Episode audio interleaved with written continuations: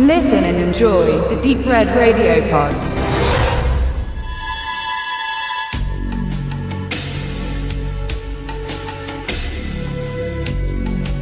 Anfang der 1990er Jahre schien der Regisseur Sam Fürstenberg von Ninjas die Nase gestrichen voll zu haben und drehte einen Samurai-Film, bevor er sich dem Cyborg zuwandte. Es gab aber noch einen ganz anderen Wandel. Nachdem seine Hauptauftraggeber Menachem Golan und Joram Globus sich zerstritten hatten und sich geschäftlich trennten, drehte auch Fürstenberg keinen Film mehr für Canon, sondern arbeitete mit der 1992 neu gegründeten Produktionsfirma New Image von Trevor Short, Avi Lerner Danny Dimbord und Danny Lerner, die Produzenten, die heute den größten Marktanteil an billigen als auch teuren Actionfilmen bis hin zur streitbaren Expendables-Reihe für sich beansprucht. Zusammen.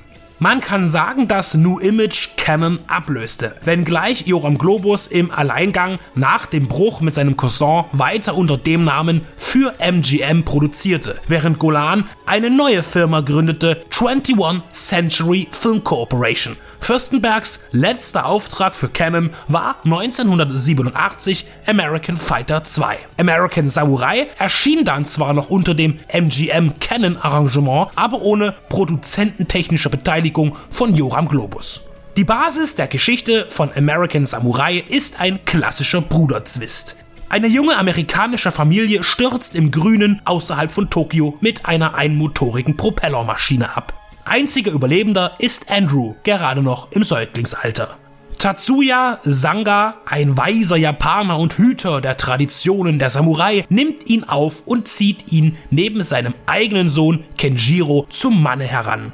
Tatsuya wird von John Fujioka gespielt, der auch schon der Meister von Michael Dudikoff in American Fighter war. Kenjiro wird sich immer öfter benachteiligt fühlen und beschließt, den dunklen Pfad zu beschreiten, schließt sich der Yakuza an. Als er im Streit seinen Vater entehrt, verbannt Sanga seinen leiblichen Spross und überträgt das Familienerbe auf Andrew.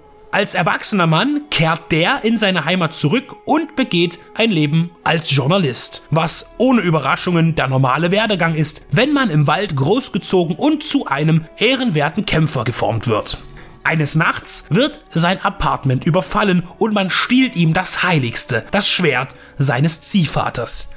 Es kann nur Kenjiro gewesen sein und wie durch einen Zufall zieht sich seine Aufmerksamkeit auf ein Verbrechen, das in der Türkei begangen wurde, indem er die Handschrift seines Bruders vermutet.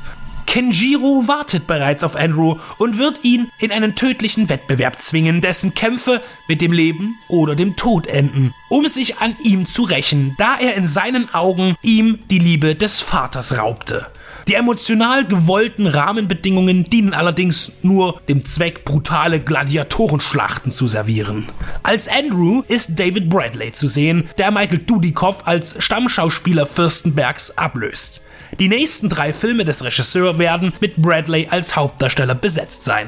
Als Widersacher Kenjiro tritt Mark Dacascos in seiner ersten umfangreicheren Rolle auf. David Bradley, nicht gemeint ist der Brite, den man als grummeligen Hausmeister Argus Filch aus Harry Potter kennt, sondern der Amerikaner, den man aus dem Karatesport akquirierte, ist nicht für sein facettenreiches Spiel bekannt.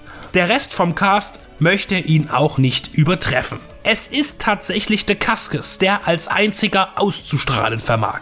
Hölzernes Agieren ist demnach vorprogrammiert und das auf eine Weise, dass es nach mehr als 20 Jahren seit der Entstehung zu viel unfreiwilliger Komik kommt. Man kann David Bradleys Figur nicht ernst nehmen, wenn er in hautenger Unterhose, angespannten Muskeln mit Schwert im Anschlag im Fokus steht und dabei kläglich versucht, nicht lächerlich auszusehen. Auch die Statisten, denen es nicht gegeben ist, als Zuschauer in der Todesarena frenetisch zu jubeln, lassen an jeder darstellerischen Kompetenz zweifeln. Und dennoch oder gerade deswegen ist American Samurai ein betrachtenswertes Actionvehikel. Es beginnt mit dem ersten gemeinsamen Abend von Andrew und seinem Love Interest, der Fotografin Janet. Sie sitzen am Tisch und führen ein tiefgründig politisches Gespräch über einen Mord. Fernab jedes Liebesgebarens wird der Music Supervisor für eine romantische Schmalzmelodie sorgen, die fast gleich laut der Unterhaltung ist. Bis hin zum Conan-Tribut. Im Ring tritt ein Krieger auf, dessen Outfit und Schwert beinahe identisch sind mit dem von Arnold Schwarzenegger in seiner berühmten Barbarendarstellung. Dieser wird bitter auf die Bretter geschickt und abgeschlachtet nur um wenige Minuten später wieder mehrmals in der Umkleide durchs Bild zu huschen. Die Kostüme der in der Arena antretenden Kämpfer lassen erahnen, dass der Fundus leer zu sein schien und einzig der Faschingsverleih an der Ecke zur Verfügung stand. Pirat, Wikinger, Cowboy. Das Schmunzeln lässt sich nicht im Zaum halten angesichts der aufgeführten Gestalten. Dem gegenüber steht eine sehr grafische Gewaltdarstellung. Gliedmaßen und Häupter werden von Leibern getrennt, das Blut fließt in Strömen. Die Choreografie bleibt ein schweres Thema. Fürstenberg war nie ein besonders guter Fight-Koordinator gegönnt, was er bereits bei Dudikoff und Shokoshugi zu verschmerzen hatte. Die meisten Gefechte, die immer mit Hieb- oder Stichwaffen ausgetragen werden, wirken so starr und ungelenk wie die Dialoge zwischen den Akteuren. Der B-Movie-Charme hat keine Chance, sich auszuruhen. Es ist auch eher das Posen, was die Teilnehmer des Wettstreites beherrschen. Aufgepumpte Muskeln, Schweiß und kampfbrünstiges Gebrüll. Wer von all dem angeregt ist, wird am Ende noch mit einem wahrhaft Physik trotzenden Sword-Kill belohnt. Fürstenberg bleibt seiner Linie treu und somit ist American Samurai kein weit entfernter Wurf von seinen Koshugi Ninja Filmen und den beiden American Fighters. Erst mit Cyborg Corp, den er im Anschluss drehte, wurde er kräftiger. Mehr von allem. Mehr Feuer, mehr Stunts, mehr Action. Allerdings, und wer will sich beklagen, mit genauso wenig Drehbuch. Das Skript zu American Samurai schrieb im Übrigen John Corcoran. Es ist sein einziges geblieben.